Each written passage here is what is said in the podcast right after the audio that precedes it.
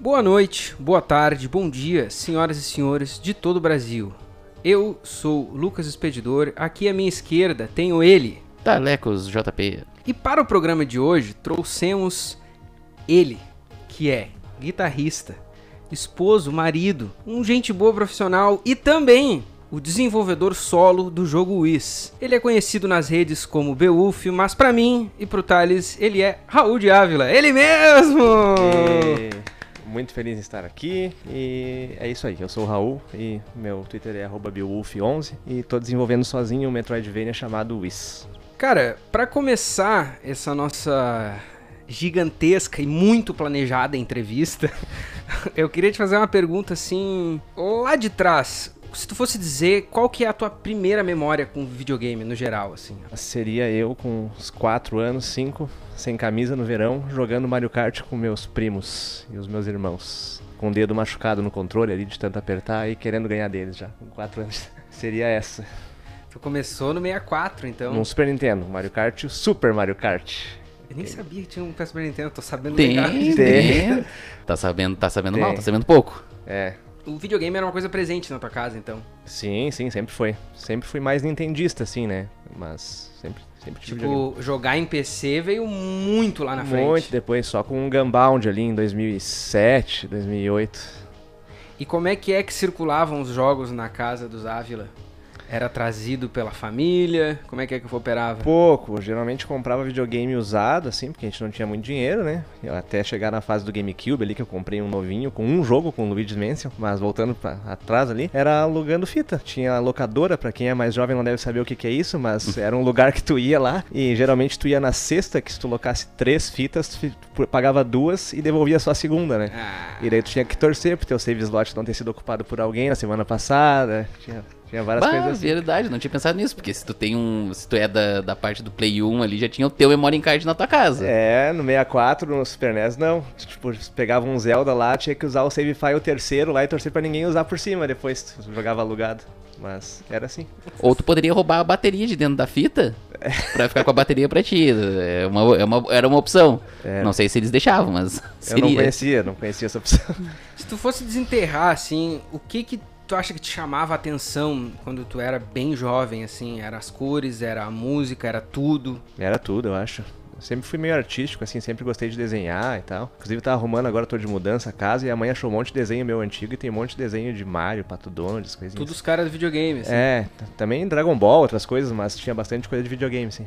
E em que momento que tu viu a tua plataforma trocar, mais ou menos, dos consoles, que era o que rolava lá, pra um PC? Acho que na época ali que começou a bombar MSN, Orkut, a gente passava o dia todo no PC, né? Ia pra Lan House jogar CS, essas coisas assim. E daí era muito mais legal jogar com mais gente do que ficar jogando sozinho numa fita ou num console. E daí acabava jogando joguinhos online. Tinha aquele Guns, tinha Gunbound na Nossa, minha o Guns época. eu joguei demais. Foi um dos poucos jogos É. que me motivaram a jogar bastante tempo, né? Como que era o, como que era o Guns? O Guns era aquele de espada e metralhadora, Ah, sim. Que tu corria na parede, tinha várias técnicas. Era legal aquele jogo. que é onde, o- onde grande parte dos jogadores de LoL também se, se criaram, porque mecanicamente é um jogo absurdo, assim. A galera fazia todos os comandos ao mesmo tempo, era bizarro. Seria um bom esporte hoje em dia se existisse. Mas eu jogava Gunbound com meus amigos, a gente chegava do- da escola, do treino de noite, ficava jogando, conversando junto no chat. Depois comecei a jogar CS, comecei nas Lan House, que meu PC não rodava, e por aí foi, foi aí que teve a migração. Tu falou até agora, principalmente assim, mais de jogos multiplayer, né? Mas o Wiz, pelo menos até onde me consta, é uma coisa estritamente single player. Então, ali, quando a gente tá falando dos anos 90, que foi onde tu cresceu como a gente, como é que é que tu, como criança, navegava jogos assim, mais narrativos, digamos assim? Eu usei Zelda pra aprender inglês. O Zelda do Super Nintendo, A Link to the Past, inclusive eu tenho tatuado no meu braço. Vocês falaram de tatuagens no outro ep- episódio da Nintendo, né? Que tem o pessoal que bota Falamos, marcas. falamos. Eu sou um desses, né? Tenho um link com a Triforce. E daí eu tenho um apelo muito grande pela franquia, porque eu comecei lá no primeiro do Super Nintendo e vi ela crescer e fui crescendo junto, meio que eu tive a idade certa, assim. E fui aprendendo inglês e fui gostando muito. Da... Daí por isso, meu apelo grande é por causa disso. E também com a pandemia, avançando no tempo um pouco, surgiu um grande jogo que é um Hollow Knight, que é um Metroidvania. E eu me apaixonei pelo jogo. E quando eu descobri que foram só três pessoas que tinham feito o jogo, eu pensei, por que, não posso começar agora a fazer o que eu sempre quis fazer? E daí eu uni o tempo que eu tava em casa com o home office ao agradável, útil ao agradável. O problema é que isso aí acabou com a minha vontade de jogar, né? Agora é muito mais legal fazer jogo do que jogar. Um, um bagulho que sempre se fala de, de Metroidvania é que é um jogo que recompensa muito é, o tipo de jogo, né? Que recompensa a exploração, que é muito do cara ir atrás de progredir no jogo, assim. Só que, pelo menos pra mim, que era um gamer ignorante, quando eu comecei a jogar, eu era um cara muito de ficar trancado, assim. Tu te lembra muito de, de como que tu passava desse tipo de obstáculo quando um jovem gamer? Como um jovem gamer, tipo antigamente, no Metroid do Isso. Super Nintendo, por exemplo, não passava, desistia de jogar, chorava. Clássico, clássico. Eu, É. jogando, eu joguei Hollow Knight eu acho que umas quatro vezes até conseguir terminar ele, assim, foi terrível. Foi Isso te terrível. inspira hoje, cara? Tu quer, tu quer fazer os caras chorar? É por isso que eu comecei com Metroidvania, não com outro jogo. Podia fazer um arcade qualquer, né? Só felicidade, não. Eu quero o sofrimento das É pessoas. que, é que depois que tu desbloqueia ali qual a ideia que o desenvolvedor ou que o game designer, especificamente, se for uma empresa maior, porque tem muito estúdio indie que é tipo 20 pessoas, né? Daí Uhum. tem um cara que só faz o design do jogo. Se tu chegar, se tu conseguir clicar ali o que o cara quer que tu entenda, o jogo flui muito. O problema é chegar nesse ponto no Metroidvania, né? Às vezes tu pode simplesmente trancar com 10 minutos de jogo e não ter o que fazer, né? Sim. Mas daí foi um péssimo trabalho de quem desenhou o jogo também, né? Então tu tá dizendo que os Metroidvania antigos eram tudo ruim, então. Não, é que o game design. Botando na parede! Não, não, é que o game design não estava tão estabelecido na época. Tipo, que- mas tem várias coisas muito boas e que são usadas até hoje. Que nem no Metroid, quando tu pega a Morph Ball lá no Super Nintendo, é um clássico. Se tu não usa a Morph Ball pra passar por baixo da portinha, tu não consegue voltar a jogar. Tipo, é uma paredezinha, um cantinho ali, um beco, que tu pega a Morph Ball e ele não te ensina a usar. Mas tu vai ter que usar, senão tu não vai conseguir jogar. Vai ter que desligar o controle ali e dormir. Então tem vários designs de- dessa parte, assim, que funcionam e tem vários que não funcionam, né? Uhum.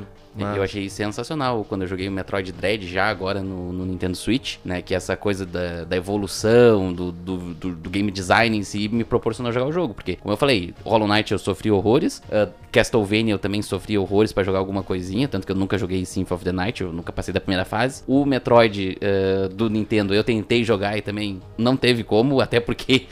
Em questão de, de, de gráfico, assim, menu, o jogo é arcaico. É, não motiva também, né? Não, não É. tem como, não tem como. E aí o Metroid Dread, ele consegue. Ele, ele é um pouco. Eu acho que ele é um pouco mais facilitado que os antigos, com certeza. É, muito. Mas ele. Só que ele é muito gostoso de jogar. Tu explorar todos os cantinhos e pegar todos os itens, tanto que eu fiz 100%. É, e a animação da Samus é muito fluida, né? Tipo, com o controle da mira ali é perfeito. Parece um jogo 3D num jogo 2D. É um jogo 3D, né? Num mundo 2D, mas é muito legal. Mas isso aí pega muito. Se tu pega um game design mal feito, meio trancado, o cara não consegue jogar. Porque o Metroidvania tem que gostar e tem que estar inserido num mundo legal e divertido. Porque tu vai passar muito tempo no mundo, indo pra lá e pra cá, voltando. E...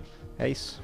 Tu, no, tu, no caso, não é só um convidado, né? A gente se conhece há muitos e muitos anos e eu te conheci no rock. A gente fazia rock and roll. Então, pelo que tu falou, assim, desde aquela época tu já pensava, assim, nos teus pensamentos mais obscuros que tu não compartilhava, em de repente fazer jogos. Pensava, pensava, mas nunca tive tempo, né? Porque eu comecei a trabalhar numa empresa corporativa que suga a vida com 19 anos. Claro. Daí depois eu comecei a faculdade, ciência da computação, já pensando nisso, né? Já pensava nisso na, Já, facu- na quando eu, como eu faculdade? escolhi a faculdade foi por isso, justamente. Mas daí quando veio a pandemia e sobrou um tempo, eu resolvi começar.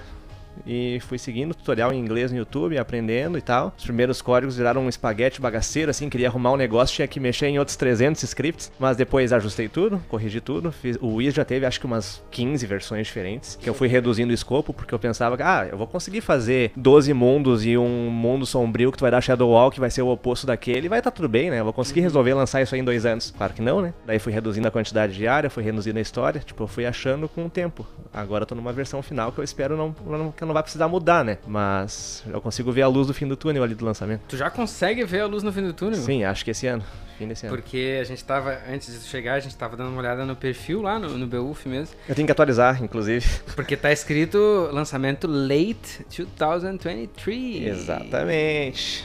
Mas daí tem muitos fatores, tem que ver se eu vou pegar um publisher, se eu vou lançar sozinho, se eu vou fazer um Kickstarter só pra dar visibilidade, tem vários fatores. Aí que a gente tem, assim, uma Tem um miríade de de perguntas. perguntas. É, que tem muitas frentes, né, que o cara pode escolher. Eu posso lançar sozinho. O Kickstarter é uma coisa muito boa. hum, Claro, é bom pra conseguir dinheiro também. Por exemplo, os desenvolvedores do Shovel Knight, eles tão- vão lançar um joguinho muito lindo que é o Mina the Hallower. Conseguiu um milhão e pouco. E não é pela grana, É por criar a comunidade e ter marketing com a campanha em si, né? Pra, Claro. No caso deles, pra mim, claro, que se quiser me dar 100 mil dólares, eu te mando pix depois aí, eu deixo na, na- nas aqui na notas do episódio, é. Pode me mandar, mas isso aí pega muito pra marketing, visibilidade. Tem um monte de jogo bom que eu acompanho, que eu sigo o pessoal no Twitter ou no Instagram, que o pessoal não fez marketing ou deixou pro tipo último mês antes do lançamento. Um jogo polido, lindo, maravilhoso, com animação de menu e tudo, que tem tipo 5 reviews na Steam. Caralho, cara. Sim. O, a gente até comentou no, num dos nossos episódios sobre a questão do Kickstarter, inclusive citando já de novo o Hollow Knight, que é muito legal que no Kickstarter tu consegue eh, talvez eh, acoplar algumas recompensas dentro do próprio jogo, né? O Hollow Knight tem lá os personagens que são feitos pelo pessoal do Kickstarter. Isso tu conseguiria modificar agora no, no código ou ficaria muito complicado? Não, é muito tranquilo. Dá pra fazer chefe, dá pra desenhar, tipo, a área ainda. Isso é bem tranquilo. Porque, basicamente, nesses últimos anos eu fiquei fazendo sistemas. É tipo, são muitas coisas que o cara tem que fazer, né? Além de fazer no marketing paralelo, mostrando as coisas que já estão apresentáveis, tem que. Tem várias áreas que são só bloquinhos pretos no chão, assim, né? Eles têm que ir testando a fluidez, ir pra lá e pra cá. Eu tive que fazer todos os poderes, ah, melhorar o pulo, deixar perfeito. Ah, controlar o personagem tem que ser uma coisa perfeita, que nem o Thales falou antes ali. Que a Samus do Metroid Dread, ela, ele se sente bem controlando ela, e a do antigo não. Daí se tu tem um personagem que não é muito bom de controlar, tu não consegue jogar. Por isso que Celeste é tão famoso, porque o personagem é muito bom de controlar. É um jogo Claro. muito simples, mas tipo, tu sente a animação do personagem, por mais que seja um joguinho minúsculo, tu E é difícil pra caramba também, Difícil né? pra caramba, mas é, tu te sente como a personagem. né? E esse sentimento, ele é, é muito abstrato, né? Porque às vezes é uma mistura de sound design com o movimento, com a animação, Com com a tudo. velocidade de tudo ali. Porque agora eu tô jogando The Witcher 3 de novo. e, co- Começando assim, finalmente a encarar uma campanha longa. E uma das coisas que me pega no jogo é que eu não sei se é um glitch ou é assim mesmo, é que vários ataques parece que não conecta, porque não tem um som massa batendo junto, sabe? Então parece que tu tá só batendo uma salsicha no outro lugar. Isso é game feel ou game juice, que é o termo que se Isso. usa. aham. E- Exatamente. Isso é muito importante, é muito importante. Isso tá tudo feito pro isso. E toda a estruturação dos mapas, das áreas, boa parte dos efeitos sonoros do personagem em si. Daí o que falta é conteúdo, fazer boss, fazer inimigos. Fazer inimigos é uma desgraça de fazer. Tem que fazer inteligência artificial, entre aspas, fazendo aspas aéreas aqui pra quem não tá vendo. e daí tem vários casos possíveis, né? Mas a história, a estruturação, todos os poderes, tipo, ir e voltar, tá tudo perfeito, assim. Posso dizer perfeito porque tá perfeito mesmo, tá tipo ótimo de controlar, assim. Não, eu, eu acredito, mas eu acho que a gente até foi um pouquinho mais na frente, porque a gente já tá falando de do, da carne da galinha, assim, e eu queria, na verdade, entender um pouco mais de como que saiu o ímpeto de fazer o jogo, assim. Tipo, eu entendo a história larga, porra, meu, eu vi Hollow Knight e eu me apaixonei, mas como que foi o dia que tu começou, cara? Tipo assim, o que que, tipo assim, meu, é agora, tá ligado? Porque falando, só estendendo mais uma pergunta tão longa já, uma ideia de uma música, por exemplo, tu tá futricando na guitarra, opa, essa melodia é legal, daí tu começa, né? Mas eu- queria entender, assim, tipo, um roteiro, sei lá, por exemplo, cara, pô, essa frase é pica, começa a escrever, mas o, o que que foi assim, esse primeiro dia, tá, meu, é hoje que eu vou começar esse jogo, assim. Tá, no, no começo da pandemia eu não conseguia trabalhar de home office porque não funcionava. Daí eu tava jogando. Daí eu peguei Hollow Knight, joguei, acho que zerei em, sei lá, 5 dias ali, fiz 112%. E daí comecei a ver, tipo, procurei videozinhos de game dev só pra ver, porque eu fiquei sabendo, eu vi no final, no trailer, acho, no, no trailer, nos créditos, que eram poucas pessoas que fizeram o jogo. E daí eu fui ver, daí comecei a entrar num loop de vídeos do YouTube falando de game dev, não sei o que. E daí eu, tá, baixei o Unity, baixei outra engine bagaceira lá primeiro, testei um dia, dois não gostei, daí... que nem ba- tu baixaria um Photoshop pra aprender, assim. Tipo e- isso. Tipo isso, só que daí eu percebi que é muito fácil. Eu consegui fazer um player que tu consegue controlar, pular, pular na parede, detectar a parede, não sei o que, em tipo dois dias. E tava funcionando bem. E eu, e eu tava entendendo das coisas porque eu fazia ciência da computação na época. Daí eu pensei, bom, vou fazer um jogo, né? Já que é fácil de fazer, é tranquilo, é divertido, eu gosto de desenhar, eu gosto de música. Daí foi aí que começou. Eu meio que vi que era fácil, só que na real não é fácil, né? Na real é muito trabalhoso. Então eu vi a ponta do iceberg e não vi a parte de baixo ali, que tem todo o resto que tem que fazer. Tem que ser produtor, tem que fazer marketing, tem que fazer a história, tem que fazer game design, tem que fazer a dificuldade, tem que balancear o jogo, tem um milhão de coisas que tem que fazer. Não é só fazer ele correr e pular. Te entendi, te entendi. Foi mais um bagulho tipo assim, hum, baixei, não é tão difícil de começar, vou começar então. Foi tipo isso. Foi tipo isso. E como que foi? Tu falou 15 versões do Is. Como que era essa primeira versão? Era horrorosa, horrível.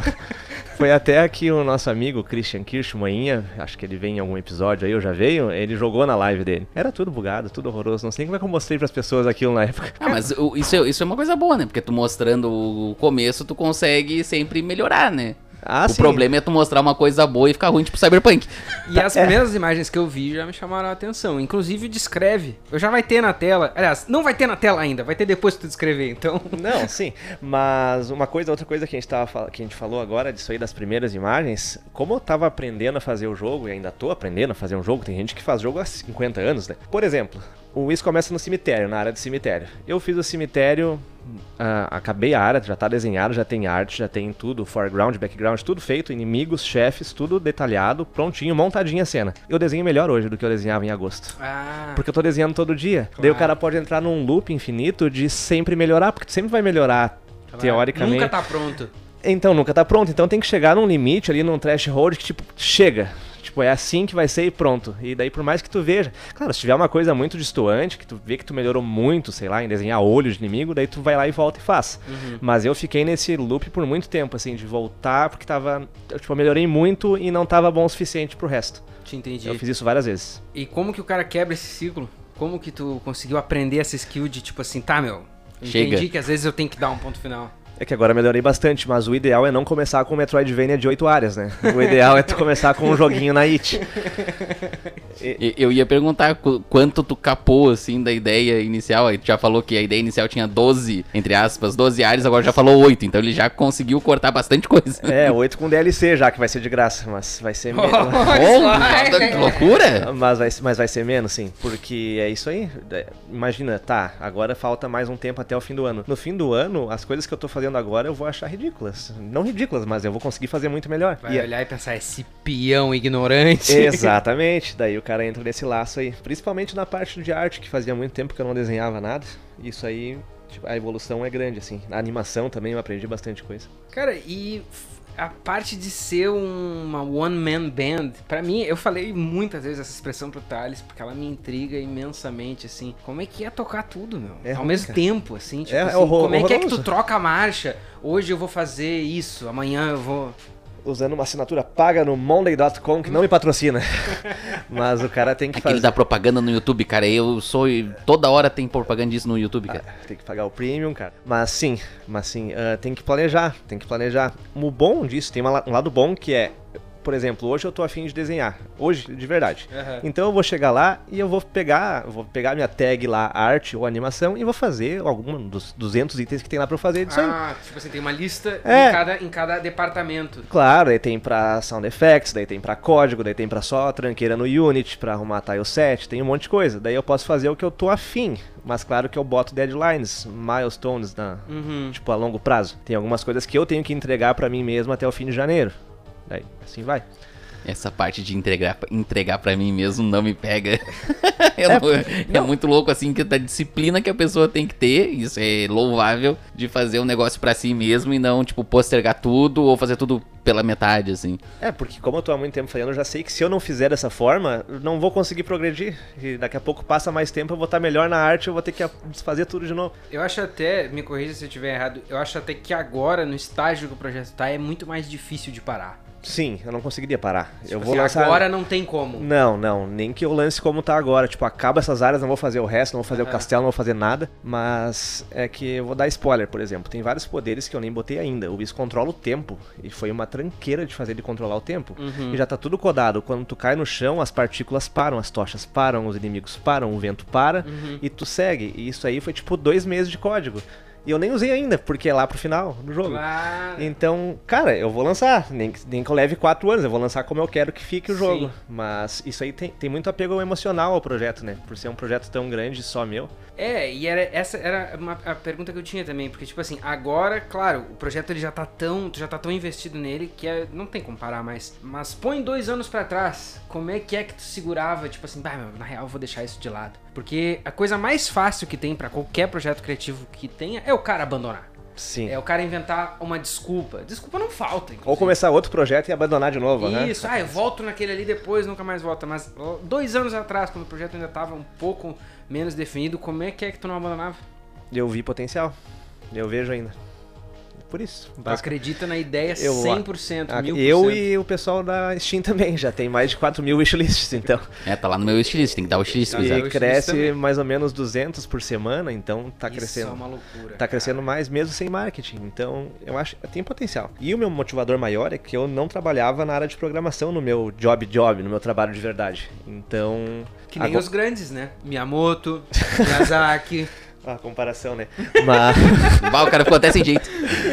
vou embora. Mas isso era um motivador também pra tentar entrar na área. Agora eu já tô na área, mas Claro. agora eu não consigo me desapegar o projeto. Faz completo sentido. Eu acho é, a ideia do marketing mesmo deve ser um bagulho de maluco, assim. Como é que é que desbravou os primeiros terrenos disso aí? Horrível, botar, tô botando o pé na água ainda, né? Mas tem que postar muito, né? É, mu- o mercado muito, é, é muito canibal, né? E tem muita gente que posta. Outra coisa que me motiva também é que eu acompanho os outros e você bem, bem, vamos, Sim, é, sim. vamos dizer assim, lançam Metroidvanias que são horrorosos.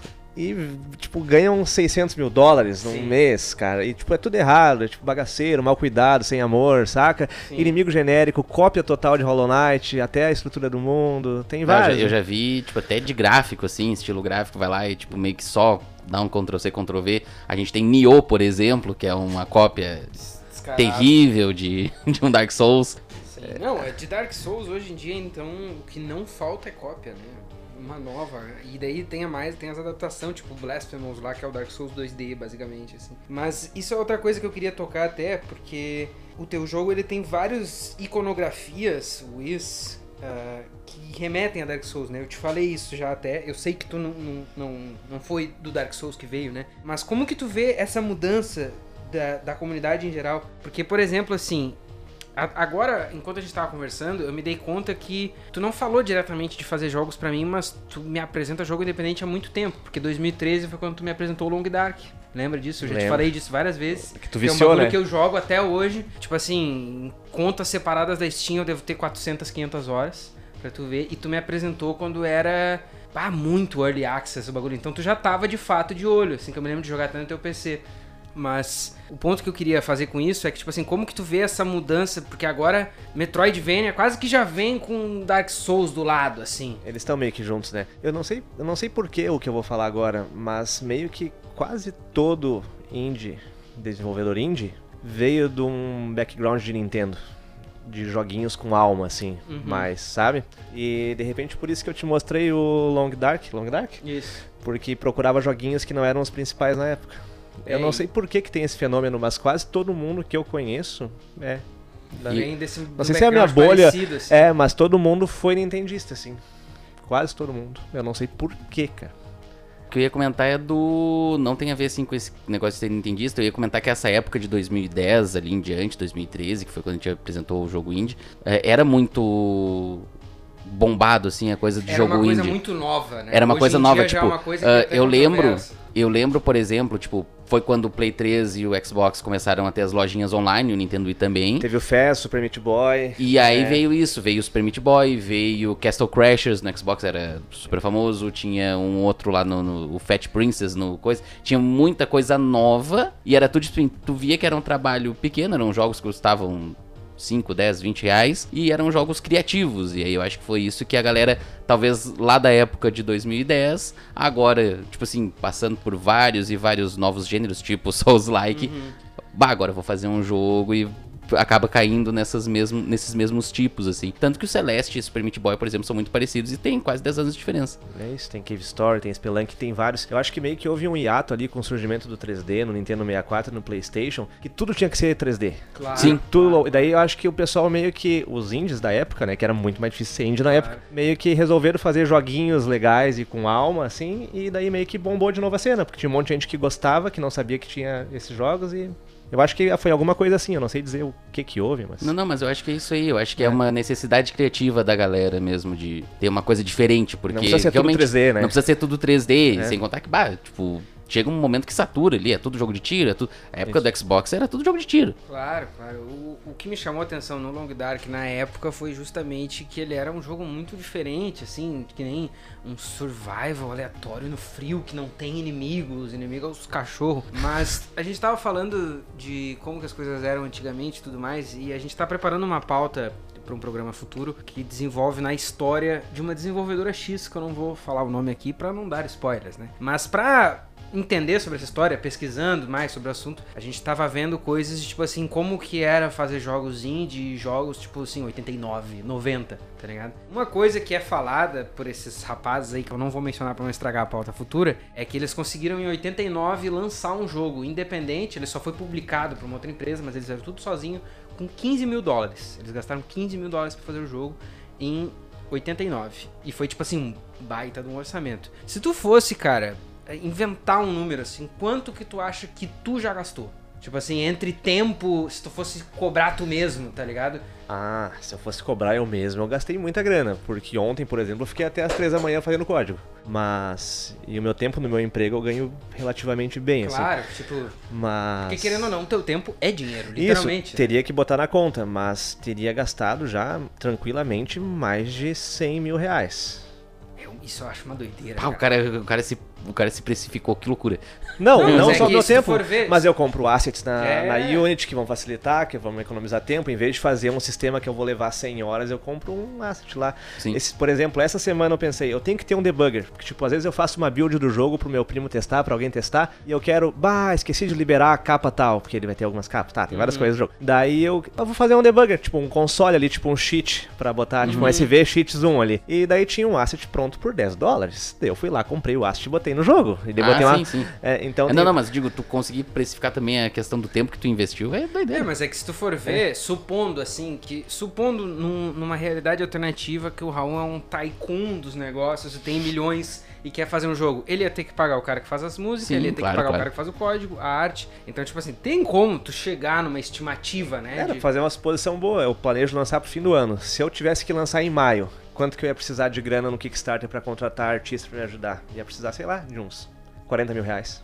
Ah, boa, ver. boa. tipo Por assim, exemplo. Mas daí tu pega o potencial, o jogo com 4 mil wishlists. Daí pega, tem que calcular wishlist nova, wishlist antiga, retenção e tal. Tudo isso eu Uhum. acompanho. Mas, por exemplo, se o jogo tiver tudo certo, se eu não estiver xingando ninguém na história e o jogo for ok, não precisa nem ir muito bem, só Sim. não ir péssimo, dá 300 mil reais, 400 mil reais. Claro, claro, Então, claro. saca? Dependendo, vale a pena investir, mas é difícil conseguir gente também. Não, com é. certeza. É que eu acho interessante, assim, no teu caso específico, botar num preço, porque eu não sei se a galera que tá nos ouvindo agora já entendeu, mas é uma one-man band, o cara faz tudo. Claro, tem essas coisas de comprar uns assets e a coisa da música, que já é uma novela, que tu faz uns negócios, tá fazendo com outro cara, não sei o quê. Já é uma novela que eu sei que tem tempo, que Não tem nada de música lá por enquanto. Tem um cara de Barcelona que se chama Raul também, que ele faz música pra mim, mas a gente nunca mais se falou, porque eu não tô lançando nada agora de produto Uhum. final do jogo. Daí eu tô jogando, por exemplo, Elden Ring e eu curto o som dos passos, acho legal esse clima meio que sem música, então eu já não sei se vai ter música. Então, Sim. daqui a pouco é meio chato ficar ouvindo uma música em loop numa área gigantesca. Não, pelo amor de Deus, não bota música em loop. É, não, não, mas uma So- música. Sonic tem música em loop no último Sonic que a gente jogou e não, não- dá, não dá. É melhor, é melhor o sem som. Sim. Mas é, o ponto que eu queria fazer só nessa parte é, é que isso do cara ser uma, uma one-man band, assim, de ter que todas as coisas tu pessoalmente botou lá, assim, claro, tem um ou outro trabalho de outro artista, mas isso é que é uma a coisa de maluco completamente, assim. É, mas não é bom, não recomendo. Se por acaso. não. É legal eu ter o controle criativo, o jogo vai ser como eu quero. Se der errado, a culpa é minha. Se der certo, o mérito é meu. Mas, se por exemplo o jogo der certo ali, nem, não precisa nem dar muita grana. Pro próximo, eu vou ou contratar alguém ou montar uma equipe de eu e mais um ou dois. Porque é muito sofrimento. Não tem... E é bom ter um input de outra pessoa também, né? Tipo, constante. Pra pessoa avaliar se o que tu tá fazendo tá certo e você poder dividir as tarefas e acabar mais rápido. Boa noite, gamers. Boa noite, contas, assim. Exatamente, é Não. muito, é muito melhor. Tu diria que é ruim. É, vou usar um português aqui formalzíssimo. É mais bom do que ruim. É mais ruim em qual parte, assim? O que, que mais impacta? Feedback. Claro, faz Eu, sentido. eu preciso de feedback, eu preciso testar. as- Claro que eu já tô com o olho muito apurado agora, né? Eu já consigo ver se uma animação tá errada, se o negócio tá errado, se a área tá muito difícil. Depende, se for um boss, eu não consigo saber se tá muito difícil ou não. Uhum. Por exemplo, o primeiro boss do jogo, meu primo não conseguia matar o boss. E era pra ser um boss estúpido que eu matava sem tomar dano e não conseguia matar. Pois é, como é que é essa sensação de tipo assim, vou criar um boss, vou criar uma área, um puzzle. Tu não consegue testar? Porque, porque, tipo, tá na tua cabeça, tu já sabe a resolução. Aí que tá. Bem-vindo. agora, eu, agora eu não tinha pensado para. Eu não tinha parado pra pensar nesse, nessa parte. to my É. life. é isso. E, por exemplo, se eu quero fazer um desafio difícil de pegar um coração no meio dos espinhos, é difícil pra mim. De repente, difícil pra mim é impossível pra vocês. Claro, claro, claro. Ah, Alguém que nunca nunca tinha- jogou eu- o bagulho, ou alguém que É. joga muito, não sei o quê. Pai, É. eu nunca tinha parado pra pensar nessa, nesse lado do, Esse do é um dos maiores design, problemas. assim. É um dos maiores problemas, é isso aí. Não é nem saber se tá bonitinho ou não. É tipo, tu testar o negócio e ter um feedback verdadeiro do negócio. Bah, eu sempre pensei, bah, se eu- um dia eu fizer um jogo, ele tem que ter uma mecânica legal, ele tem que ter uma música legal, uma ambiência legal, mas nunca tinha parado pra pensar, Isso, tipo, e daí ah, tudo final- que eu vou fazer eu já sei. eu sei até o final do jogo. E daí quando tu acaba uma área, tu vai testar a área, tipo, tá ótima como tu queria, mas tu já tá com nojo da área. Tu tá naquela área fazendo ela há três meses, tu já não quer mais ver, tipo, azar desse morcego aí, cara, azar dessa animação aí. Tipo, tu já não quer mais, então tu já não consegue aproveitar. E tu vai jogar um outro jogo, tu fica pensando em coisas que tu pode botar no teu jogo. Sim. Tipo, eu comecei a jogar Elden Ring ontem, eu já achei muito bala ter o boss da entrada do jogo e o tutorial ser meio que opcional. Eu achei muito bala. E de repente eu vou botar no meu jogo também, entende? Então, Já vai tipo, mudar mais um pouquinho. Daí o cara sai pra ouvir um podcast na rua, sai pensando nas mecânicas do jogo, vê um pássaro voando, pensa, é, tipo, é, tudo o cara pensa no projeto. É, Tem espaço pra indecisão num projeto desse? Como é que é que tu lida com ter que dizer sim ou não, quero ou não quero, vamos botar isso, não vamos? é, tá tudo baseado no tempo e quantidade de energia que eu vou inserir agora. Te Que eu quero lançar. Eu poderia fazer um boss rush depois e um. Uhum. Tipo, tem várias coisas que dá pra fazer que eu queria fazer, mas que sozinho eu não vou conseguir lançar nessa vida, né? Então. Nessa vida.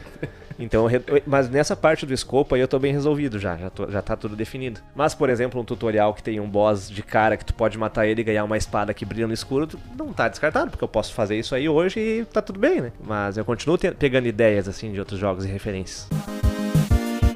Como é que é programar os bagulho, meu? Tipo assim, o cara volta na pergunta mais elementar que tem. assim, mas tipo, pra alguém que não tem nenhum conhecimento, como é que é que faz essas coisas? Bah, não sei como explicar, mas existe, por exemplo, programar o quê? Um inimigo? Um inimigo, um boss, assim, uma, uma coisa nesse sentido. O inimigo eu criei várias classes pra ficar mais fácil fazer o inimigo, pra não ter que usar o inimigo de novo. Por exemplo, tem vários que têm coisas em comuns. Vários caminham, vários voam, vários pulam as plataformas e vários batem nela e voltam pra trás. Alguns, quando tu chega no raio, te veem que tu tá ali e te atacam. Por exemplo, tem os morceguinhos que estão dormindo. Quando tu chega num raio ali, num círculo, que esse círculo a Game Engine te disponibiliza ele, daí tu escolhe o tamanho dele, daí ele detecta. Quando o jogador tá ali, o bicho acorda e sai voando em direção ao jogador. Daí tu tem que fazer o códigozinho lá. Se tá perto, vai até o inimigo. E é assim tudo, vai. tudo lógico de programação, é tudo... Só que daí tu tem que criar meio que uns blueprints padrão pra tu não ficar repetindo o código sempre. Pra tu, por exemplo, os inimigos voadores têm um método voar lá que tu sempre vai usar esse daí. Daí tu escolhe a força, escolhe a altura, escolhe. Tu só, só modifica o, Só que tu os tu números. que né? faz. Isso aí, tu modifica os números. Daí tem alguns, tem alguns bichos que, por exemplo, ficam mais irritados, aí eles ficam mais rápidos, aí tu muda o valor. Eu, eu teve uma época que eu programava os meus joguinhos Windows Phone lá na, na Ubra. E aí eu, eu consegui fazer um jogo de Pong do Dragon Ball. Aí eu só mudei ah, as figurinhas, né? Li aquela porcaria daquele código gigante lá, porque eu tava muito na pilha de fazer o joguinho. E aí eu vi, tipo, ah, tinha lá X, Y, Z, que era a velocidade da bolinha. Aí conforme dava tanto números de, de rebatidas, a bolinha aumentando de velocidade. Tu podia, tinha, eu, tinha, eu consegui, tipo, o modelo que eu peguei pronto no site lá da Microsoft não tinha nível. Eu consegui criar o nível. Hum, Eu criei uma página, só claro, fiz no método gambiarra, assim, porque a gente teve um curso de dois dias de Windows Phone e eu consegui fazer um joguinho no celular. Tipo assim, achei. Programação é uma grande gambiarra. Rest in peace, Windows Phone. Achei. Era bom o Windows Phone. E aí, tipo assim, aí eu criei uma página de menu, tá ligado? Que mandava pra, tipo, eu só repeti todo o código da página de jogo com os números trocados. Claro. loucura. Entendeu? Teoricamente, isso é ruim, porque o meu código vai ficar três vezes maior. Porque eu vou ter três páginas. Eu podia. Mas qual que é o problema dele ficar maior? Isso é um paradigma de código dry. Don't repeat yourself. Se tu tá repetindo um código de novo, tá errado. Ah, É, tipo, vai ficar mais pesado. Estou aprendendo muito hoje, Já, já tá. vai ficar pesado, entendeu? Então, tipo, poderia ter lá uma classe, ah, por exemplo, ah, partida 1 e só trocar ali as velocidades nela conforme o nível que o cara escolheu. Que nem o do Só que eu- voar que eu te falei, tu usa o mesmo voar pro morcego, pra, sei lá, pro, pra pomba saltitante, pra É. todos os inimigos né? que voam, Tipo assim, né? é, a, a encapsulação é, é Não sei se é, É se é encapsulamento, mas é tipo assim, ó, voar E aí o voar tem, tipo assim, altura e velocidade. Vamos supor. Hum. Aí cada inimigo, quando o inimigo ativa o voar, tu altera ali. Altura 1, altura 2, altura 3, velocidade 1, 2 e 3. E aí tá pronto. Daí tu não precisa ficar repetindo o código inteiro daquele Sim, tipo sim, voar dentro de cada inimigo. Daí tem alguns randomizadores que é aleatórios, assim, por exemplo, boss, tu não quer que ele dê sempre o mesmo ataque, nem que seja previsível. Daí tu, por exemplo, coloca um pool lá, tipo um- uma lista de ataques possíveis de acordo com a vida do boss. Daí quando tá no final, ele vai dar os ataques da fase 2 dele. E daí é tudo aleatório, então nunca vai ser a mesma batalha, assim. E assim vai. Quando a gente tava. Quando a gente viu pela última vez, a gente tava discutindo um dos primeiros boss do Elden Ring, que ele segura o golpe. Tu disse que aquilo era muito fácil de fazer. Como é que é que faz? Pra segurar a animação, Tipo assim, ele vai da dar o animação. golpe e ele segura pra ver onde é que tu vai cair e dá certinho. Porque a animação é que nem uma timeline dos programas da Adobe que tu conhece. Tipo, daí tu consegue parar o frame ali e mandar, ó, espera um segundo. Ou, ah, espera dois segundos. Daí, por exemplo, tu deu um pau no boss e ele tá com 20% de vida. Daí, tá, agora em vez de esperar um segundo, espera só 10, se- zero- 0.1 segundo. Daí tu vai, vai achar que vai segurar um tempão, mas não vai e ele vai te bater. Ah, Daí é assim que tu controla.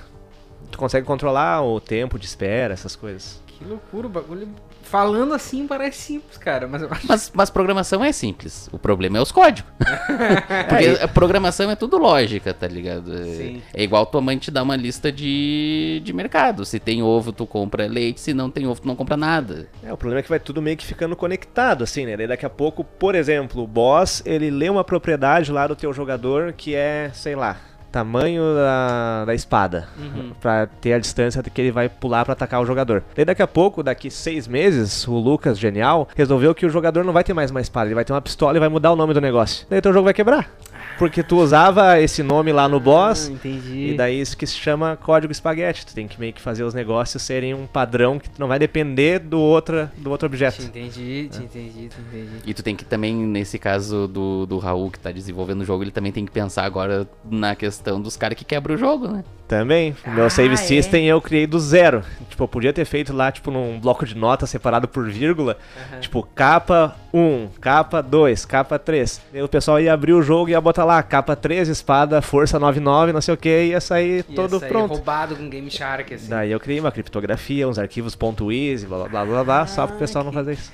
Não, e eu, eu penso até na questão da mecânica do jogo. Tu, tu pode permitir as coisas que eles podem usar pra quebrar ou não o jogo, né? Também, também. Tipo, ah, uma Ah. parede invisível, um bagulho de speedrun, assim, que o cara É, isso- descobre um. isso- sim. Esse é inevitável, vai acontecer, né? Mas Isso- é legal também. Isso já tá me, me chamando pro futuro programa com ele depois que o jogo sair, pra tipo assim, tá aí, os speedrunners, como que manipular, porque Eles certamente... conseguiram virar o jogo em 3 Não, segundos. porque certamente o, o público em massa vindo explorar o jogo vão sair coisas que tu não esperava. E eu tô a gente nem incentivo- sabe o que, que é, né? Claro, e eu incentivo o speedrun, inclusive. Um dos Ah, poderes do Wiz é entrar em luzes, né? Uhum. E daí eu boto algumas muito sutis e escondidas que pulam várias áreas, assim. Ah.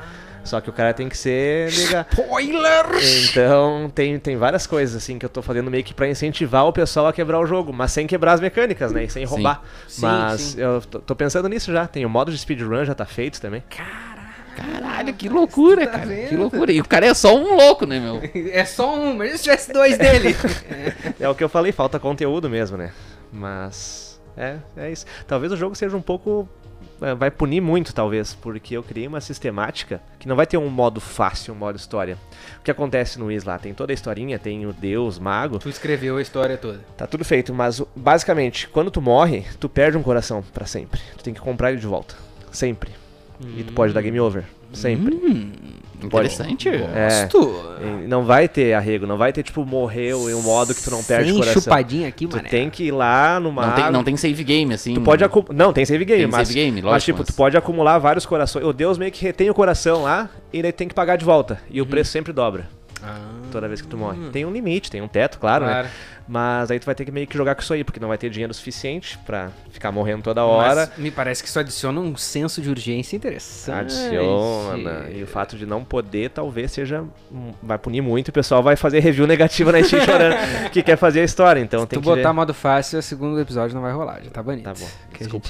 gente- aqui a frente ampla contra o modo O fácil. jogo não é muito difícil, mas o- a, a essência dele em si é pra punir. Porque eu gostava dos jogos antigos. Eles formavam caráter, vamos dizer assim. Tu tinha que aprender as coisas, tu tinha que te virar pra, pra jogar, né? De fato, é. é até porque, que nem o Thales estava falando lá, que teve um momento que os jogos eram muito de tiro. Eu acho que hoje, principalmente falando de mainstream, a gente vive o momento dos jogos que te pegam pela mão E e, te levam. eles te levam. E eu acho horroroso isso aí. Eu acho, eu acho bem cansativo também, assim, dependendo do jogo, fica uma coisa terrível, assim. Tipo um God of War, assim. Esse último God of War, o pessoal tá falando muito mal disso aí. É. Tem um canal muito famoso que é GMTK, GMTK, que é Game Maker's Toolkit, que é um, Ah, um Mark sim. Brown. Ele postou um vídeo de 15 minutos falando por que, que o God of War não, o cara não fica quieto, não para de explicar as coisas, porque às vezes tu quer resolver o puzzle e, tipo, é ali que resolve, tá? É uma seta apontando, tipo, não, é ali, é ali, ó. tipo, o cara não consegue nem parar um segundo pra resolver o negócio. Eu, É, eu não, acho. tipo, até, até não é tanto. Até não é tanto, porque eu e o Lucas ficamos trancados num puzzle no, no, no É, Ragnarok a, a lá, gente grande. ficou trancado num puzzle, principalmente porque o jogo já tinha enchido o meu saco de todas as formas possíveis. Eu, eu, até, eu até não. Como é um jogo narrativo e tudo mais, Sony, exclusivo, linear, mas mundo aberto, só que muito linear. Eu ainda acho de boa, assim, ah, o cara, o jogo viu que tá ali há 5 Essa minutos. tag tem que começar a rolar. Tá. Linear, mas mundo aberto, mas linear. É, Tá, cinco minutos, beleza. Tipo, mas, ah, o cara é. tá 5 minutos ali. E, só que isso, eu acho que dependendo da situação, é uma acessibilidade legal. Tem como tu controlar esse tempo Não, no menu sim, do, do God of total, War. eu acho ótimo, mas o problema é se ele te obrigar, né? Tipo, tu chega na área, daí tipo, deu 10 segundos, tá ali, ó, tem que ir ali. Isso aí que eu não... É, não, não, isso aí não chega a ser tanto, não chega a ser tanto. Tá. Mas, mas, mas tem, se tu ficar parado assim, sei lá, dois, três minutos, ele. Porque tá ele parado aí, mano. É. É, bora, bora, tem que resolver Se o mexe, assim, ó. Mexe. É. Mas eu, eu acho legal, cara, os jogos narrativos, assim. Só que o, o caso específico do God of War é que 2018 já fez o que, aque- aquele esquema novo. E aí o Ragnarok só repete exatamente igual, assim. não- Não, mas acessibilidade como opção eu acho ótimo também. Eu implemento no jogo e tem muita coisa assim que pra facilitar, e tutorial explicando e apontando também. Mas não o jogo todo, né? E Uhum. Mas não não blocões de texto. É, e não um blocão de texto. Uma coisa que eu detesto também, tu vai começar um jogo, tu tem que ficar lendo ou vendo cutscene. Cara, Zelda. É, é, Zelda eu tolero por causa da, da bagagem eterna que eu tenho com a franquia, né? Uhum. Mas eu, cara, aperta o Power ali, o Power ele joga o jogo, né? Tipo, e meio que vai ensinando pelo design do jogo. Claro que às vezes precisa de texto ou precisa de uma historinha, que nem no Elder Ring começa ali, tem uma cutscenezinha de dois minutos, mas, tipo, Pra não fica. situar no mundo, assim. É, daí tudo bem, mas não fica mostrando textão, e daí para, daí ensina a agachar e andar pro lado ao mesmo tempo. E daí Ah, o para. Pokémon lá que a gente jogou. Aham, lá, o Pokémon Arceus. 150 mil tutorial pra absolutamente tudo. Qual Pokémon? É porque eu joguei. Eu, eu desisti de jogar. Eu desisti de jogar por causa disso. Eu não passei do tutorial, eu joguei uma hora e meia e tava no tutorial Sim, ainda. É, porque o jogo tem exatamente o que a gente 20 fez. horas de tutorial. Dá Exato. vontade de tu se enforcar ali ao vivo na Twitch. Se tivesse Só que eu acho que ia matar a vibe da stream um pouquinho. É, se tivesse realmente um botão de pular os tutoriais, seria muito É, mais ou acessível, uma deixar a coisa- gente descobrir, né? Uma coisa que tem no, no próprio World of Warcraft, que é um jogo que, em tese, quer que tu gaste teu tempo, supondo, tu vai lá no, no- tutorial da classe, vai fazer pela primeira vez, tu pode fazer, mas daí tu quer fazer num outro personagem, já tem um NPC ali. Já viu o tutorial? Fala comigo que tu já passa. Acabou. Ah, sim, resolvido. sim. Claro, dá uma opção, né? Dá não te obriga, opção. né? Ah. Isso, o obrigar é que é o pior. Mas tem uma coisa que tu tava falando ainda, voltando no desenvolvimento do jogo e tal, que é um assunto que muito me interessa, essa coisa de tu poder comprar asset. Tipo assim, Ah, como- esse deu bafafá também, né? é, tipo, como é que com- como que tu vê isso assim e como é que é que funciona pra quem não sabe o que que é?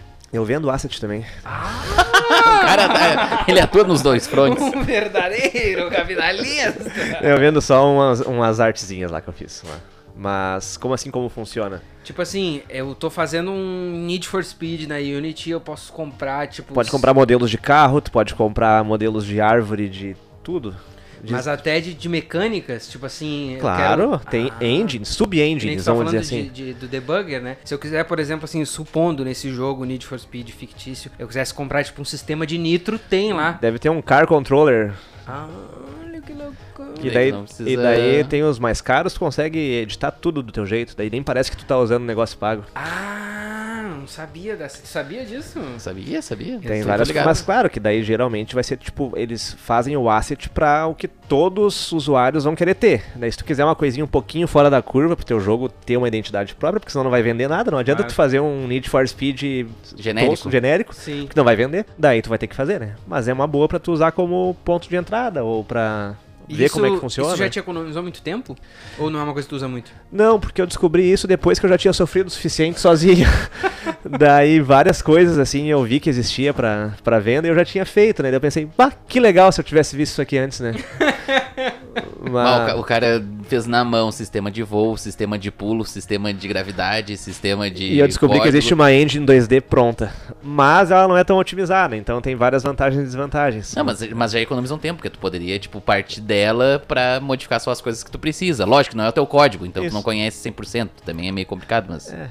Como é que é que funciona de, tipo assim, onde que o jogo vai ser disponível? Tipo assim, ele vai estar em PC que eu sei, mas supondo que tu queira fazer uma versão para Mac ou para Switch, como é que é que Para Mac vai ter também, porque na Unity eu consigo fazer build para isso, e para Switch ou eu contrato um, alguém para fazer o port, que é, tem que modificar alguns códigos, porque Nintendo Switch ele é diferente. Uh, Xbox e Play meio que dá para lançar tranquilamente, assim. É, eu acho Mas, que tem na Unity, né? Eu acho que eles só convertem. É, direto. só tem que meio que pagar pro Unity e pronto. Mas, tipo, toma 2 mil dólares e deixa eu fazer uma build pra Play, pra Play 5, por exemplo. Ah, Detalhe, Mas, o dono da Unity hoje é o cara que era dono da EA. E ele que falou que jogos o tá trip, aí pra. O Trip Hawkins? Não, o, o Cello. Ah, entendi. Que é o cara da época do, do Spore, lá do DRM, uhum. das treta todas. Daí ele falou, tipo, ele entrou na Unity e falou assim: jogo é pra fazer dinheiro. Vamos fazer dinheiro.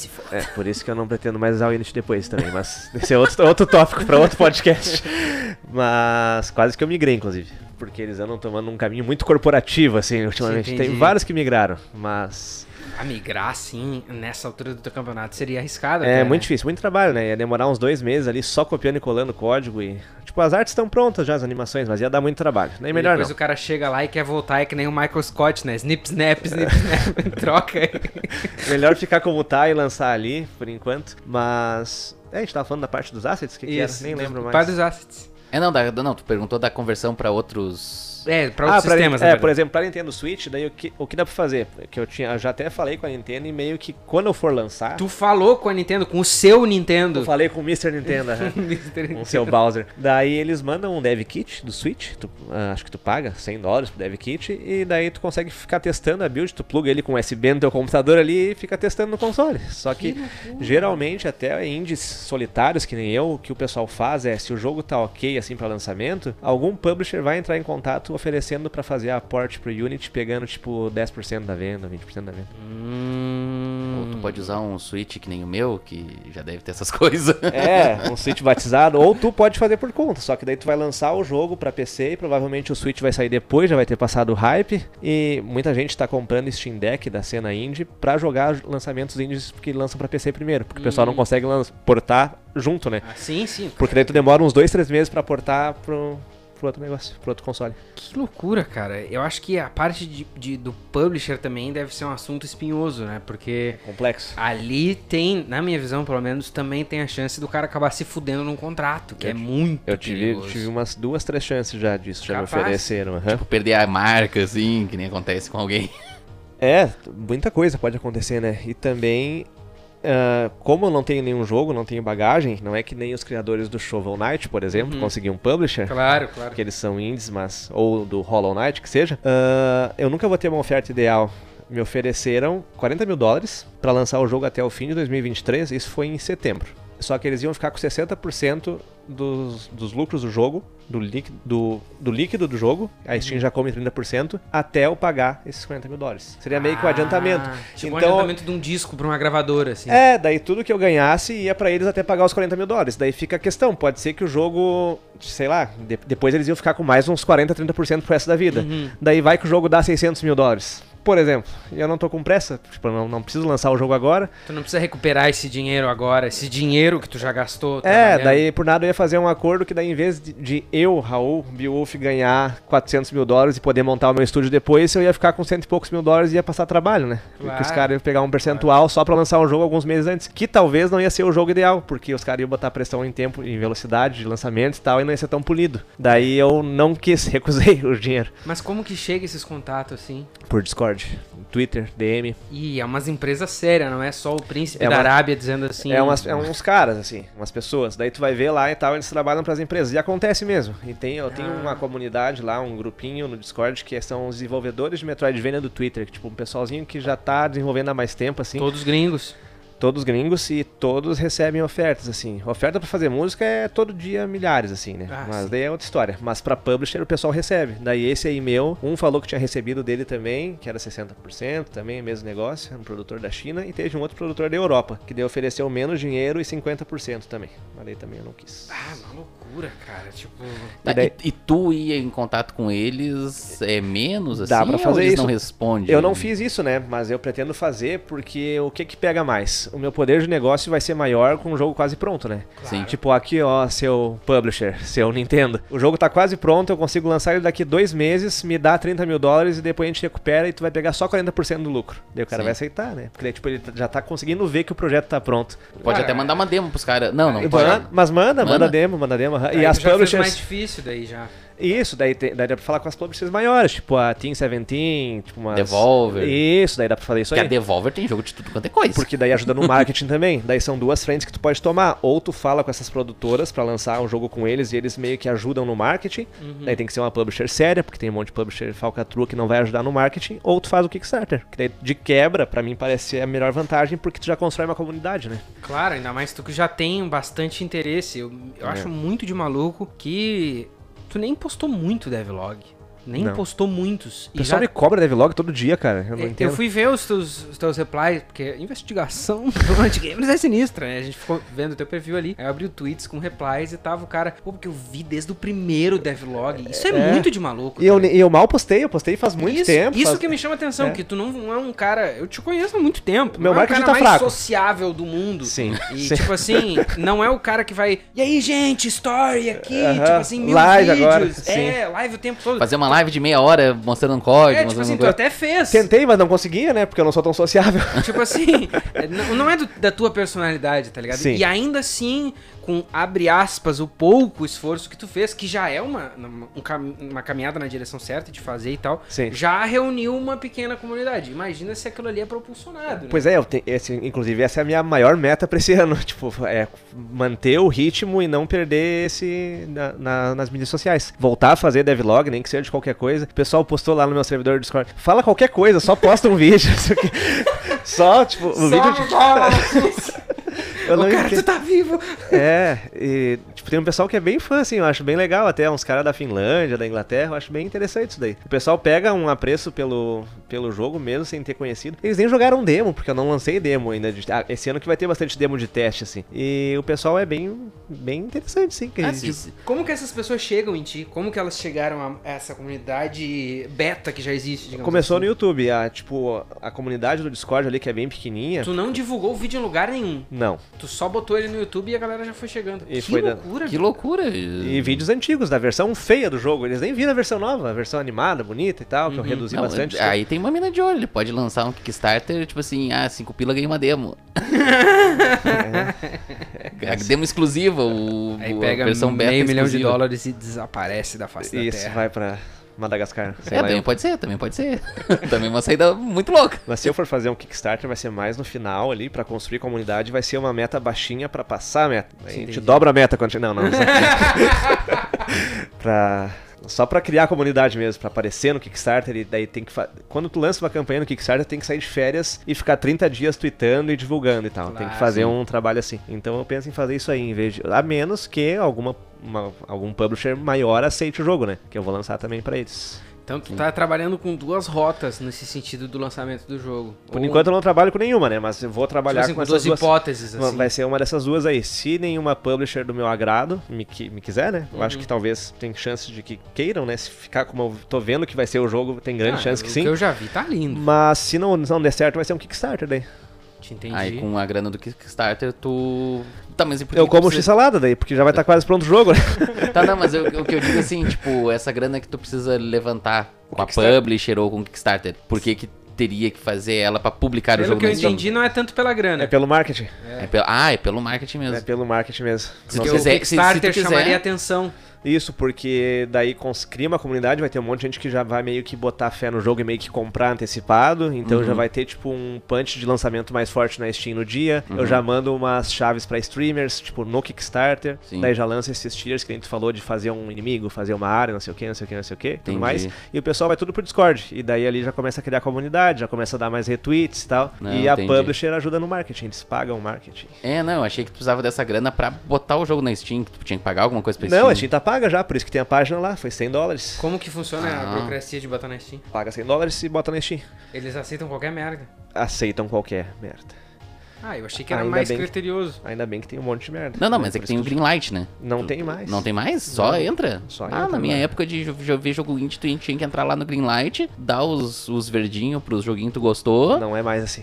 E aí talvez tu ia ver aquele jogo. Não, Tem- tá funciona. muito saturado o mercado, tem muito jogo muito, muito, muito, muito, muito ruim. Caraca, maluco. E daí o pessoal que- posta reclamando em grupo. Ai, por que, que o meu jogo só vendeu 60 dólares? Sim, porque é uma bosta, uma tranqueira, né? É um não jogo. assim. É isso, isso. Esses grupos que tu, que tu falou assim que tu tem de alguns developers e tal, é uma galera mais americana ou tem de tudo que é coisa? É mais pelo mundo todo, assim. A americana em si tem poucos até, eu Ah, diria. Aham.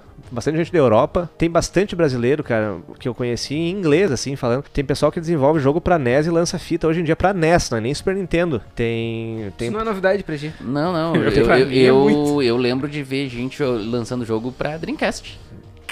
Caralho! É, NES é mais antigo ainda e o pessoal é talentosíssimo, assim. Tem vários brasileiros muito, muito, muito famosos. Inclusive, provavelmente tudo que eu tô falando aqui seria anulado por qualquer brasileiro desses que manjam muito mais do que eu. Não anulado porque é tudo experiência, né? Tô falando baseado no que aconteceu, mas tem muito brasileiro muito famoso, assim, que tá escondido falando inglês, assim.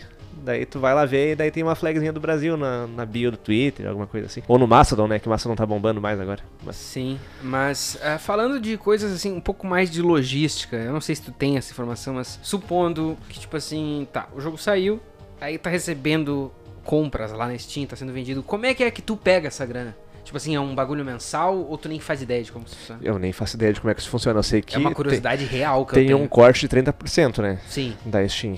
Eles Então- ficam com 30%, que E- é a taxa talvez- deles de loja. Isso, a taxa de loja.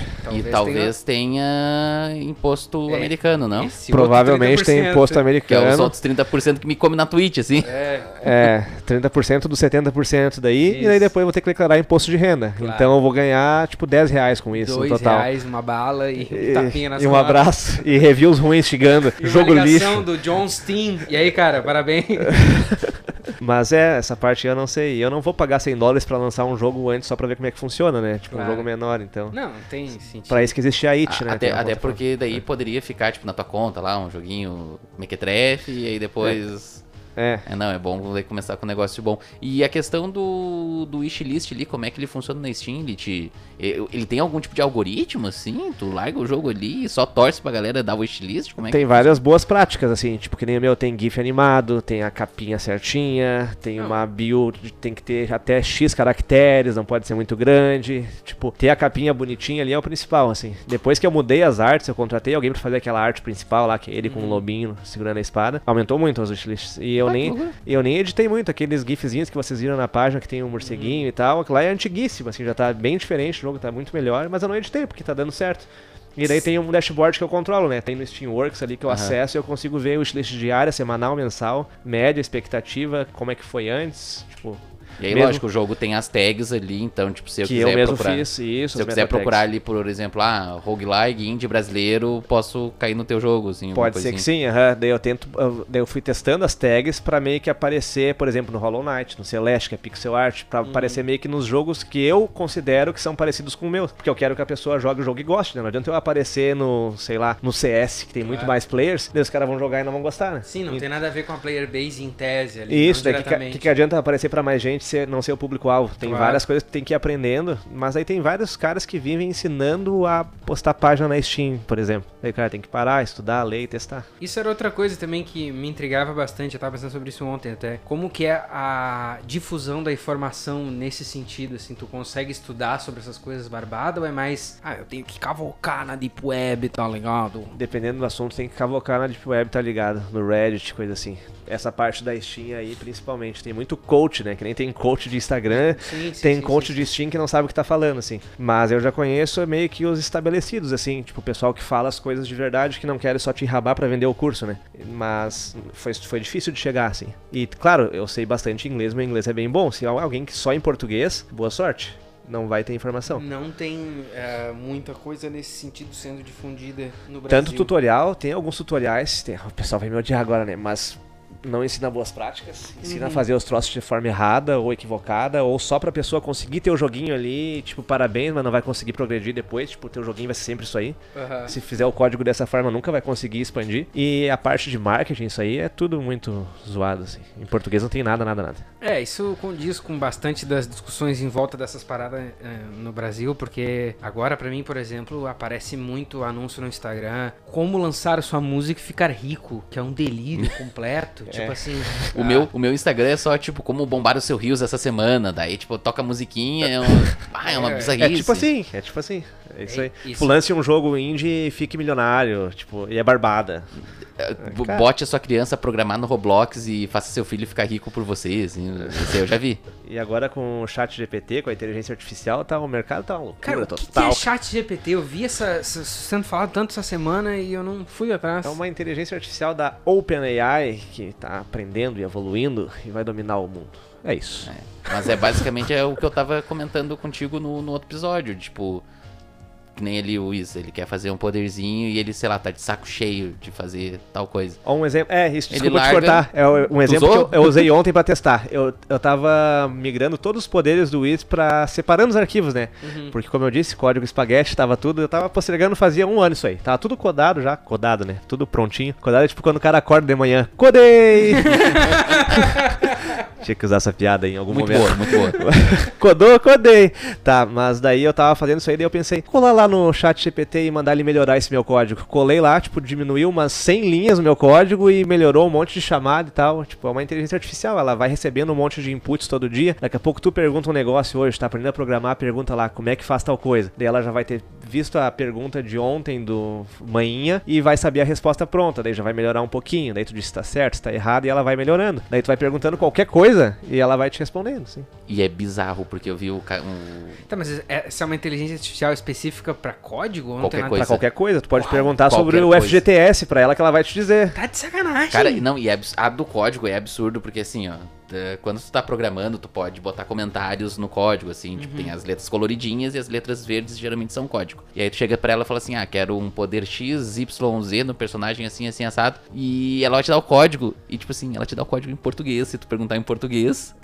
E Ela- com, a- e com Ah, o ela entende o comentário. idioma- Entende o idioma, hã? Se, por exemplo, tem uma variável, ah, pega a xícara, e tá o código todo em inglês, e ela tem que fazer uma variável chamada alça, ela vai escrever alça em português, porque ela entendeu o contexto, entendeu que a tua variável é aquele nome no idioma tal e que significa xícara. E ela comenta todo o código dizendo, ó, essa variável é tal coisa, esse método é tal coisa, na linguagem de programação que tu quiser. Tipo, se ele quiser fazer uma- a migração de, de engine lá do, da Unity pra Unreal, ele fala assim, ó, tá aqui meu código, migra pra Unreal. E ela faz. Claro, tu vai fazendo por bloquinhos e tal, né? Mas ela tá melhorando bastante. E, inclusive, esses dias eu usei ela pra fazer story, sto- storytelling, assim. Tipo, ah, eu tenho essa história aqui, daí contei um trechinho da história do Wiz e tal. Como é que ficaria melhor? Daí ela escreveu uma história. E tu achou que fez sentido? E fez história. sentido, eu vou usar um trecho, inclusive.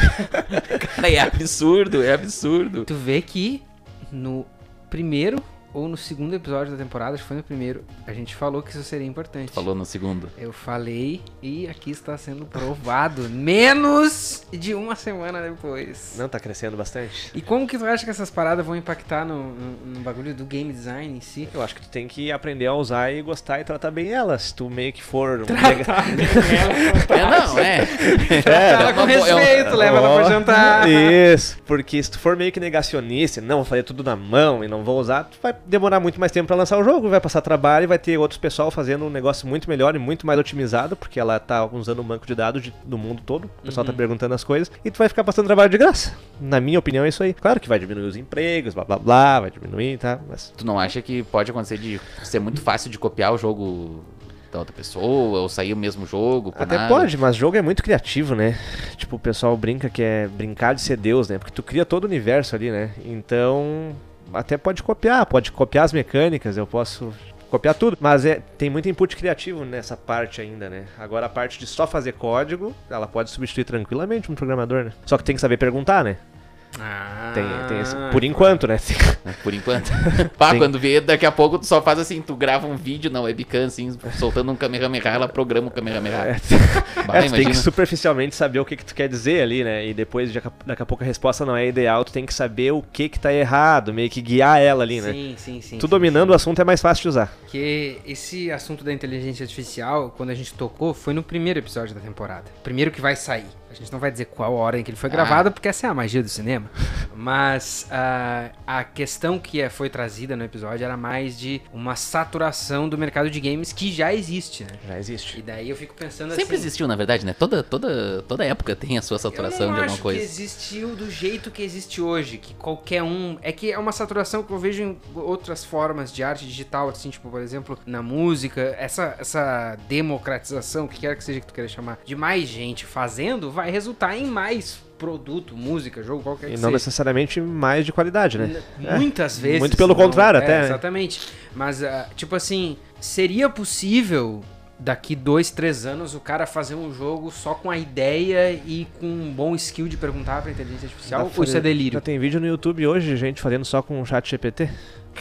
Se tu abrir o YouTube ali e botar chat Tipo GPT fez um jogo pra mim, ele tá fazendo já. Claro que tem alguns bugs, algumas coisas, mas já faz. Tipo assim, é mais. Eu fiz um jogo esses dias, eu que tava brincando com JavaScript na web. JavaScript é uma linguagem de programação que é para navegador. Sim. Daí eu pensei, faz um joguinho de tirinho aí, tipo o Pong, que o Thales falou agora há pouco, que vem uns, tipo, uns meteorozinhos da direita, tu tem uma navezinha fixa na esquerda, tu consegue mexer pra cima e pra baixo, se tu bater nele tu morre. E ela fez. E daí eu, tá, agora coloca que eu posso atirar apertando X. Daí ela fez, eu botei o código lá. Daí eu fui incrementando o jogo Aí tu botou na página HTML, abriu o navegador e joguei, e fiquei jogando. E isso, e cara, e essa chat GPT eu vejo o pessoal falando faz tipo, sei lá, dois meses. Aham. Não, não sei se É, faz pouco, você- faz pouco mesmo. Não, é, é bizarro o bagulho, é bizarro. Porque o que eu já tinha visto, assim, a, a discussão principal que eu tinha visto era muito na arte visual, né? De desenhista e tal, e uns seis meses pra cá, assim, muito desenhista, meio nessa de, tipo assim, arrumar empregos e tudo mais, que eu acho até que tem um fundo mais crível de realidade, mas aí ver, assim, a, a, a- inteligência artificial que produz imagens é bem avançada, mas ela ainda tem vários buracos. Mas aí tu pega outras, por exemplo, que nem eu vi lá um cara, um desses youtubers de Game of Thrones que eu sou viciado, o cara tava numa dessas chats de storytelling perguntando coisas da história que não foram resolvidas ainda, dos livros no caso, tipo assim, Jon Snow vai morrer, vai tá, sair vivo, qual que é. Pai, era umas respostas de quem nunca leu um livro na vida, assim, entendeu? Só que agora tu tá falando que tu até usou o bagulho pra ajudar na tua história. Eu, Eu acho que tem uma parte de mim que já tá morrendo aqui. Eu dei todo um contexto, né? E claro. Claro. que- é, mas ela tá entendendo, assim, o que que é uma história boa ou não, de acordo com a resposta dos usuários do que ela dá de output, né? Sim, sim, sim, sim, sim. Tem, sim. tem que cuidar só quem tá usando. Tipo, tu que, tu que faz música, tu pode chegar pra ela e falar assim, bah, o que que tá em alta na cena lo-fi? Tem uma que momento?" faz música da É. OpenAI. Aham, vi. eu não sei presta, né? Progressão de acorde já tem algumas já. Eu vi uma do, do Kenny Beats, aquele produtor que eu sou fãzaço, faz umas duas semanas. Ele com um programador independente lá, ele, esse programador usou a inteligência artificial pra junto da inteligência do programador fazer um plugin que tipo assim, eu quero que tu me dê acordes no estilo Raul de Ávila. Vai lá, analisa as músicas do Raul e te lança, tum, tá aqui. É muito legal. Muito de maluco, cara, É tá muito ligado? É muito legal, até se revoltar e nos matar. Por isso que tem que falar bem. Mas, já que a gente já tá no futuro mesmo, no Cyberpunk 2077, como que tu te vê daqui 5 anos, cara, no mundo do game design? Tu é um bagulho. Uma coisa assim que me intriga é se é uma coisa que tu vai fazer a tua vida toda ou se é tipo assim, meu, eu quero terminar esse projeto depois eu vejo. Eu quero terminar esse projeto e virar um game designer líder de uma empresa com mais algumas pessoas. Yes! Esse é o plano. Espero que dê certo. Daí eu largo meu emprego e vai virar meu emprego de verdade. A gente monta um estúdio, pode ser remoto, mas daí eu vou ser meio que o líder criativo ali. Vou fazer código também, eu Uhum. gosto. Mas quero gente que desenhe melhor que eu, que anime melhor que eu.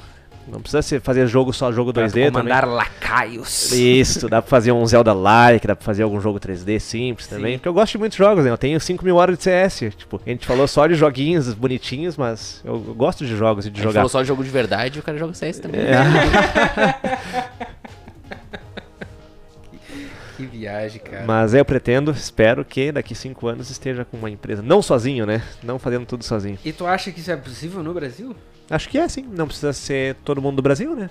Tem essa vantagem. Até porque os jogos vantagem. vendem em dólares e euros, então dá pra montar uma equipe assim. Não precisa ser uma equipe gigantesca também, né? Porque é bom trabalhar, né? Não, não pretendo ficar milionário, não vai ser tão fácil assim. É, não. Se o Mas. videogame tivesse dando esse dinheiro todo, a história era outra. É, mas seria uma boa, seria uma boa. Cara, eu acho que da minha parte a gente esmiuçou o cérebro do convidado. Tem derreteu o pergunta? rapaz, né? Eu tenho uma pergunta, assim. Qual é o melhor jogo de, em termos de game design, assim, que tu já jogou na vida?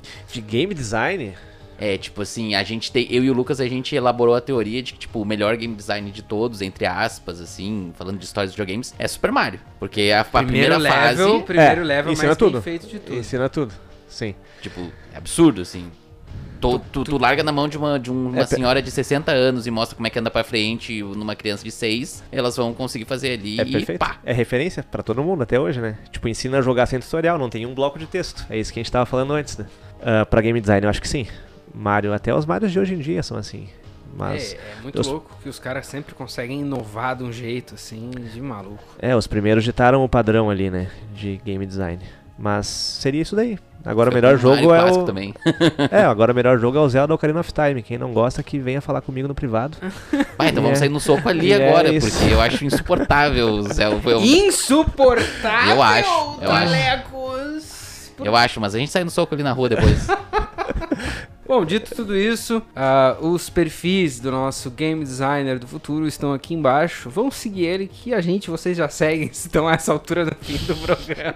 vocês já nos seguem, já deram like. Então siga o cara aí. Wishlist é muito importante. E a nossa próxima entrevista com ele, nosso próximo momento que ele aparece aqui, ou vai ser quando ele já for um milionário de sucesso do mundo dos games, ou alguma outra coisa no meio. Procure Boa. saber. É nóis. É nóis. isso aí. É nóis.